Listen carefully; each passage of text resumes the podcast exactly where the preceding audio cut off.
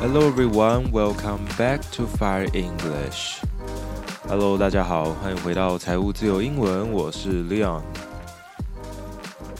上周呢，因为我们录音环境的邻居呢，刚好在施工哦，在室内装潢哦，那一连就说他要装潢三天，我想说哇，这下惨了，这下可能没有办法录音了，因为毕竟我们这个录音环境也不是非常专业的录音室哦。所以呢，这个上礼拜就只好停更一周喽。那不过没关系，这个礼拜我们强势回归，一样来带大家看看有什么样子的新闻或者是有趣的事情哦。Okay, so let's have a look at the first piece of news. Well, I'm not sure if I should call it a piece of news because it's more like a story. I'm sure you've seen some posts on either Facebook or Dcard saying that they're frauded by certain people or by their ex。不知道大家有没有曾经在 Dcard 上面看过一些，呃，我都称它为月经文，因为时时不时就会出现哦，就是比如说它标题会写说小心渣男、小心渣女之类的。那内容大概就是说，他可能在交友软体上认识了某个呃男生或女生，结果被他骗了。可能他同时也在跟其他的人交往，或者是怎样的，反正就是他被骗了，然后要大家小心这个人，然后他会把他的呃一些资讯啊、照片啊都公布出来这样子。那么一样的事情呢，我也在呃一篇新闻里面看到，那不过这个是发生在国外哦。So the woman's name is Crystal. She learned that her boyfriend had been covertly dating at least two other people. Then she began to warn um, the other women on TikTok to be cautious of dating this guy. 哎，这是一个一样的起手式啊，就是说一个女生发现了她的另外一半，呃，当然现在是她的前男友，啊、呃，也在同时跟其他至少两个人交往，那么她就开始在 TikTok 就是抖音上面跟大家嗯警告说要小心这个人这样子。She says. I wanted everyone to see this man's face. Beware of him. He is a manipulator. He is a gaslighter. He is a grifter. Wow，他这一连串的这个暴击呢，他说这个人是怎样？A manipulator. M A N I P U L A T O R. Manipulator 指的是操控者哦。 像是你在操控木偶的那个木偶师一样，一个操控者，就是说他很喜欢控制人，控制狂哦。He is a gaslighter. Gaslighter 这个呢，就有一点点难解释了。啊、呃，最近呢，其实我也常常在 Dcard 上面看到有人提起了这个所谓的 gaslight，啊、煤气灯哦。然后呢，它应该是一种心理学名词，叫做煤气灯效应。那大致上呢，就是说它是一种心理操控的形式，用来让一个人逐渐的怀疑自己，去质疑自己的这个记忆啊，还有判断力等等的。啊，似乎常常在这种男女的关系当中被引用哦，就是说你可能被另外一半操控啊，就算另外一半可能对你不好，他还是对你洗脑啊，让你觉得说是你自己的问题这样子。So she said that, uh. Her ex-boyfriend was a gaslighter. G A S L I G H T E R gaslighter，那么就是实行这种煤气灯效应的人哦，对你操控的人哦，啊，有些人会把它翻译成情感操纵狂哦。不过呢，不太确定这个翻译是不是那么的恰当，也许有这个心理学相关的专家可以帮我们解答一下。And also, he is a grifter. G R I F T E R，grifter 就是一个骗子，and usually is related to money 啊，通常呢是跟金钱相关的骗子哦，跟你骗财的人哦。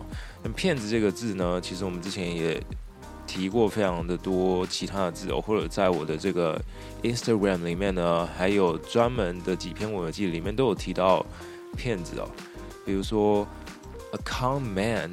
A con woman，C O N 这个字，或者有时候会说 con artist，这其实都是骗子的意思哦。 那么这位 Crystal 呢，之后他的这个影片呢，就引起了很多人的关注嘛。那么当然就有很多人来支持他。But, uh, one day, Crystal received an apparent legal threat. L E G A L T H R E A T legal threat 啊，直接翻译是法法律威胁，其实就是有时候啊、呃，你想要说，你想要跟一个人说，哦，我可能要告你之类，你如果不怎样，那我就要可能寄什么存证信函给你，类似那种，就叫做 legal threat。So Crystal received an legal a legal threat uh, from an attorney in the San Diego area. Um, and this attorney said that she was represented Crystal's ex. 好，所以现在呢，这个有一位律师 attorney A T T O R N E Y，啊，他说他代表这个是代表 Crystal 的前男友，然后呢，他要可能来告他之类的嘛。But why is that? Well, according to the report, it says. It came against the backdrop of the defamation trial between Johnny Depp and Amber Heard。他说这样子一个事件或者是一个 legal threat，他是呃来自这个 Johnny Depp 还有 Amber Heard 他们之前这个世纪官司、世纪法律剧的留下来的一个遗毒哦。OK，呃，并没有说到遗毒这么夸张。OK。因为呢，这个他用了一个片语叫做 “come against the backdrop of”。Against the backdrop of 指的就是说以什么什么为背景哦哦，就是说他以这个强尼戴普的这个官司事件为背景之后呢，啊、那么这个律师呢就想要来告 Crystal，为什么？因为在那一场世纪啊、法律剧里面，最后女生输了嘛，对不对？所以啊、可能。造成的影响就是说，很多人觉得说，哎，这类似的事件有可能男生会占上风哦。So，呃、uh，against the backdrop of 这个片语还蛮实用的，可以学一下。A G A I N S T T H E B A C K D R O P O F，against the backdrop of something。So we really have to be careful when we're using dating apps。交友软体呢，就叫做 dating apps，D A T I N G A P P S，dating apps。然后呢，记得大家，如果你是在讲英文的话，那么这个 app 这个字，请不要说 A P P，听起来非常的奇怪哦。当然，如果你在讲中文的时候，啊，讲 A P P 是 OK 的，因为大家都听得懂嘛。And then you may wonder whether Crystal is culpable or not. C U L P A B L E culpable 指的是有罪的。Because she didn't actually mention her ex-boyfriend's full name in the video. But according to some experts, there are still some risks to this kind of posting. And one of the experts said that uh, it really seems to be sending a message to women that they're just not allowed to speak about abuse anywhere, in any form, after the the Depp Heard verdict. 啊，有些专家，那么这位专家，呃，似乎啊、呃，应该是以支持这个女生发言的人哦，他就说，在这个世纪法律剧之后呢，好像就在告诉世人说。呃，女生呢，就是不能 呃公开的谈论哦，这个有关家暴这件事情啊，用任何的方式都不行哦。但我觉得还是有一点点夸张了。好，那其实这一篇新闻呢，它主要并不是在讲这位 Crystal 他到底怎么样被骗啊，他是被骗财还是骗色等等，这个其实不是重点。他在讲的其实是、呃，在这个。世纪法律剧，也就是乔林戴夫跟呃 Amber Heard 啊、跟那个安伯赫的的这个官司结束之后呢，啊、很多女生开始担心说，呃，男生会觉得说他们比较占上风，然后如果类似的情形，他们也会被判输等等哦。给他在讲的是一个蛮深入的一个女权话题。那我们这边就不深入探讨了。一开始我看到这个新闻标题的时候，我还以为说，诶，现在国外的记者也这么无聊吗？开始在 抄一些社群网站的贴文。OK，当然啊，也是有这样的情形发生。不过一开始我看到那个标题还有前面几段的时候，我觉得，嗯，这个看起来很像是一篇农场贴文哦。Alright, let's have a look at the second piece of news, which is about Starbucks. 有关星巴克哦，不知道大家现在还会不会去买星巴克呢？因为听说现在星巴克哦，就有个都市传说，如果不买一送一的话，就没人买了。不过我想这应该就是真的是都市传说，因为我看星巴克每天的生意还是很好啊，虽然它很贵，但是还是很多人喜欢买嘛。那之前甚至还有一些。新闻报道说，哦，星巴克被这个什么路易莎围攻哦，就说路易莎开了很多间店，然后把星巴克包夹，哦，那客人都跑到路易莎那边去了。And how about in the United Kingdom? Starbucks is reportedly considering selling its UK business as the prices surge and as the economy struggles more. This report comes at a time that the UK economy is in tough shape, um, making it difficult for businesses to operate and for residents to make ends meet. 他说，这样子的一个消息呢，是因为现在啊、英国的这个经济呢，十分的不好，in tough shape. So you can use this phrase to describe the economy. I N T O U G H S H A P E in tough shape。如果你说经济啊，the economy in is in tough shape，就代表说经济不好嘛。哦，shape 原本是这个形状的意思。Making it difficult for business to operate and for residents to make ends meet。这有另外一个片语叫做 make ends meet，M A K E E N D S M E E T。Make ends meet，直接就是有办法呢去支付你生活上所需的啊日常的花费哦。And it is said that the inflation in the UK hit 9.1% in May. Well, that is crazy. 前几天我才看到说，台湾今年的通膨的这个比例是预估会到三点二，百分之三点二。那么英国呢？直接给你来个九点一哦。呃，那么这个九点一的通膨，这个天哪，这到底是要怎么活呢？所以连企业也生存不下去了。那么一般的老百姓是要怎么活呢 ？Inflation，I N F L A T I O N，inflation 指的就是通货膨胀嘛。But actually, Starbucks, uh, said in an email that. Uh, they're not going to sell the UK business. The company is not engaged in a formal sale process. 这个公司并没有要卖哦，在英国的这个世界并没有要卖出去哦。星巴克有这么澄清哦。 They said that during the pandemic, the coffee sales were hit, but now the trend has turned around because people are going back to the offices. And so they are expecting the market to grow at a significant rate. At a significant rate 是一个还不错的片语哦，特别是在商业简报的时候， 然后引用一些数据要用的时候，如果它的成长、它的成长比例非常的明显的时候，就可以用这个片语，相当的不错。A T A S I G N I F I C A N T R A T E。那么讲到幅度呢，不知道大家有没有注意到，呃，在九月的时候，多益测验又要涨价了。现在的报名价格来到了考一次一千七百元。呃，我依稀记得我第一次考试的时候，好像才一千五吧。那么过了不知道几年之后，现在来到了一千七哦。啊，之前呢原本是一千六哦，所以其实这当中已经涨了两次，那每次都是涨一百块。不知道你对于这个涨价的看法是什么呢？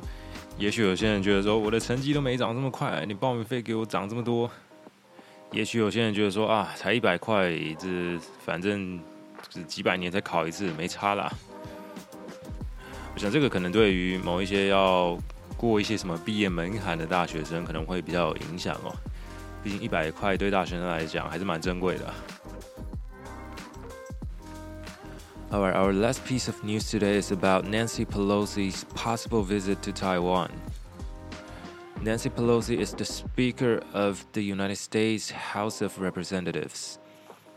这位 Nancy Pelosi 她是美国众议院的院长，啊，众议院就叫做 House of Representatives，H O U S E O F R E P R E S E N T A T I V E S。House of Representatives。那最近可能大家都有在新闻看到说，他外传说有可能最近要到台湾来拜访。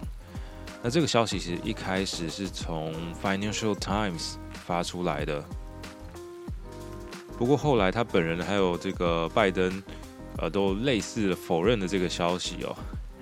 好，So what does President Joe Biden said?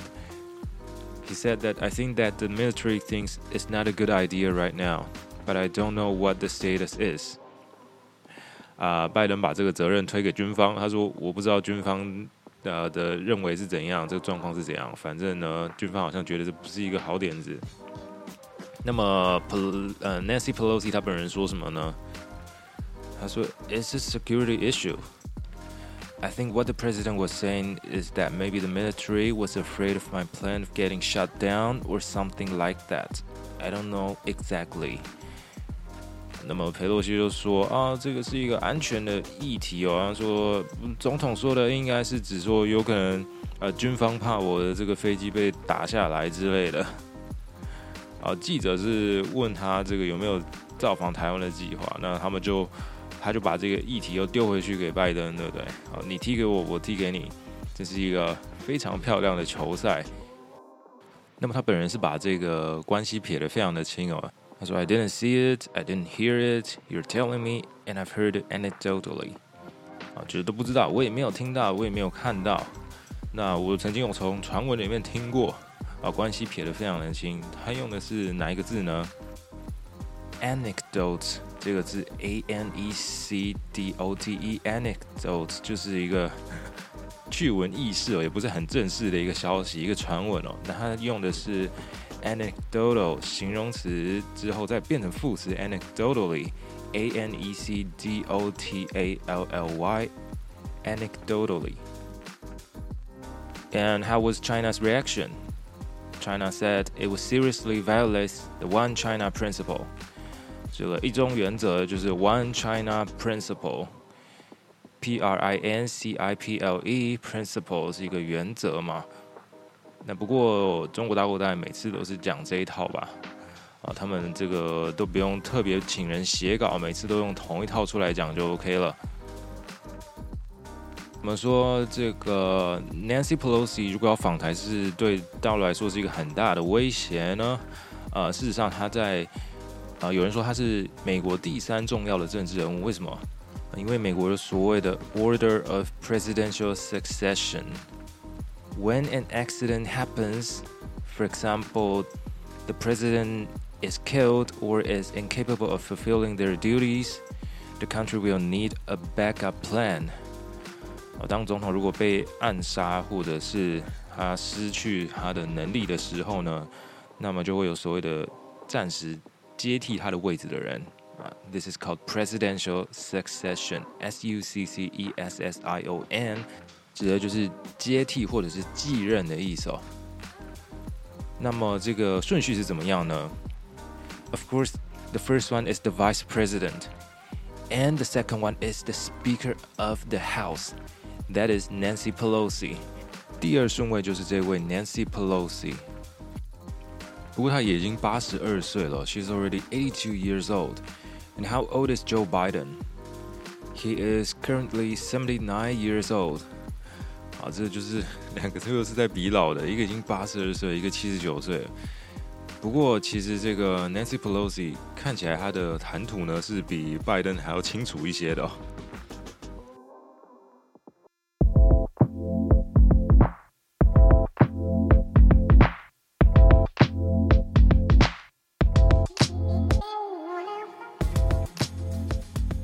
Alright, in the second part of the program i would like to talk about how to write a professional bio.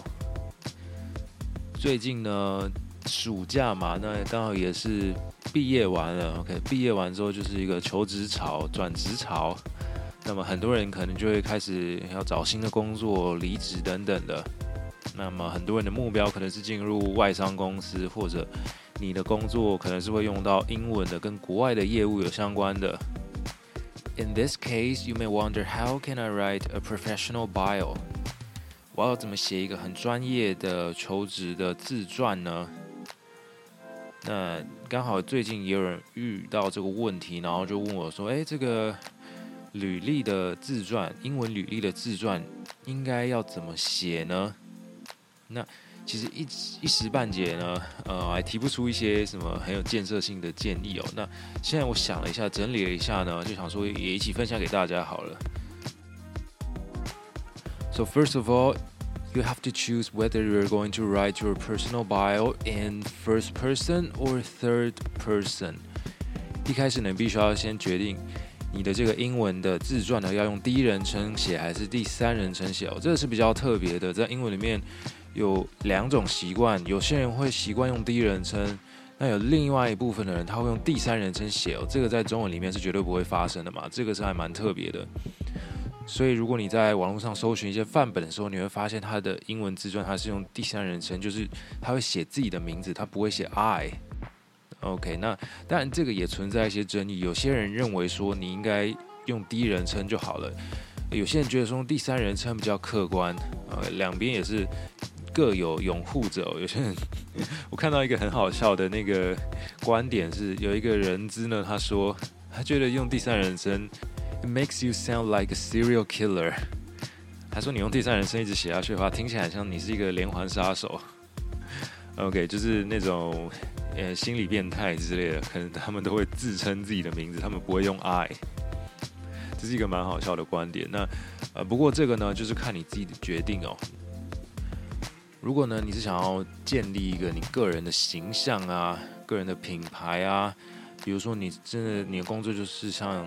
一个设计师好了，好，那你个人的形象要非常的强化，那建议你可能可以用 first person，那么呢，你可以让你的这个读者在读你的自传的时候，跟你有一个更强烈的连接，对不对？但是如果说你今天是你想要写进你很多的成就，你的一些业绩，很多的数字，你完成了什么样子的专案等等的话。那这种情况，你可能可以用第三人称，它可以让你的这些成就啊，听起来更加的客观哦，然后更凸显你所做的呃达到的这些成绩哦。那我们分别来举例一下，如果你用第一人称写的话，你可能可以写说 ：After earning my bachelor degree in design from National Taiwan University of Science and Technology, I entered the design industry to explore my passion. I cooperated with several local factories, helped the traditional companies with digital transformation, and successfully turned their prototypes into real products through delicate designs. 所以基本上在用第一人称的时候，你就会自称 I， 但是这个 I 的比例当然也不能太多。基本上你在写自传的时候，重要的还是你的动词的部分，你的动词要尽量用的。啊、精准到位，然后比较有力一点点哦。比如说，你想要讲啊、成功的塑造了一个什么什么东西的时候，那你可以加上 successfully 来加强你这个动词的力道。或者说呢，你要维持一个客户的关系，你可能除了 maintain 之外，你甚至还可以用 strengthen 加强，听起来会更加的有力哦。这是比起人称来讲更重要的另外一个部分。那么，如果你用第三人称写的话呢？我在网络上看到一个蛮有趣的范本哦，呃，他以这个苹果的执行长 Tim Cook 为例，写了一篇呃 professional bio sample。他说，Tim Cook is the CEO of Apple and serves on its board of directors。 Before being named CEO in August 2011, Tim was Apple's chief operating officer and was responsible for all the company's worldwide sales and operations. 所以你会发现呢，他一开始他就不自称 I，他就说 Tim Cook。那其实 这边就是要填什么？就是填你的名字，你把你自己想象成一个第三者。然后你就开始写说，哦，这个人做了哪些哪些事情，他有哪些成就，达成了某些业绩，呃，完成了哪些工作事项等等的。那甚至你可以用 he 或是 she 来代替哦。那其实这一类的第三人称的范本在网络上非常非常多，你可以找到绝大多数的范本，它都是用第三人称写的。所以说一开始你就必须决定说，你到底是要用第一人称还是第三人称去写哦。当然，我觉得首先要你自己先看得顺眼，这比较重要哦。好了，那再来的话呢，你在写自传的时候，你里面应该要包含什么东西呢？当然，你一定要写到你的这个工作是什么嘛。OK，那呃，通常来讲的话，你应征什么，那你就要把自己塑造成那方面的呃的专家，或者是那方面的人，对不对？So 呃，通常啊，你应该会知道你的职业它的英文翻译是什么东西。比如说，你是一个呃销售员，那你可能或是一个业务，那也就是 sales specialist，或者你是经理好了，那也就是 manager。所以这就是你的 title，你的 title 要先把它定下来，这是非常重要的。所以如果说你在写第三人称或是第一人称的自传也好，那你就会在里面写说，哦，I'm a professional，blah blah blah。或是，嗯，John is a professional product designer, for example。那么有关相关职业的这个翻译啊，其实你到国外的一些求职网站，它都会有一些列表给你选择，就先选说你的产业是什么，然后下面就会列很多很多的职业的那个职称不同的阶级等等，它都有那些英文相对的职称，你就选一个你觉得。最合适的，OK。那如果你本身公司就已经有前一份工作就已经有翻译，那你就直接把它写上去，那就没有问题。那么另外一点其实就是跟中文差不多，就是不要讲太多你本身那种什么家庭背景啊，或者你平常的兴趣啊，什么下班之后喜欢看什么什么剧啊，这些无关紧要的东西，当然就不太可能写进去嘛。虽然它写起来相对的简单，但这些东西就不需要包含进去。那其他的其实就是这样，就是这些跟中文差不多的内容。哦，坦白讲，呃，其实主要是它跟中文履历不一样的地方，就是在它写作的习惯而已。那你里面需要包含内容，坦白讲，我觉得跟中文没有差到很多。哦，都是写你工作上的成就、你的经历，然后你学到了什么，还有你的愿景等等的。哦，主要就是第一个我们刚刚讲的人称。然后再来动词的部分，你必须要注意用一些比较强而有力的动词哦。比如说，稍微举例一下好了。比如说，这个你今天要讲你引导呃领导了什么什么东西，你可能会想到用 lead。那么你也可以用什么 direct，d i r e c t direct。然后通常啊这些动词我们都用什么？都用过去式，代表你已经做过了这些事情，这是你以前做过的事情。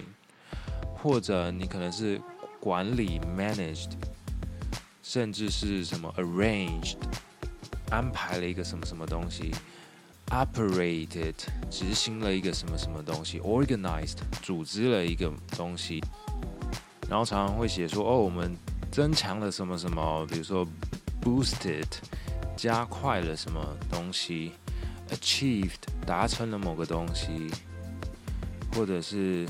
呃，改善了什么？Enhanced 什么什么？Improved something 这一类呢？这一类的动词呢，其实你就到 Google，然后搜寻，，resume，然后 verb，R E S U M E V E R B，resume verb，然后它就会跑出非常非常多的列表，给你一些建议哦。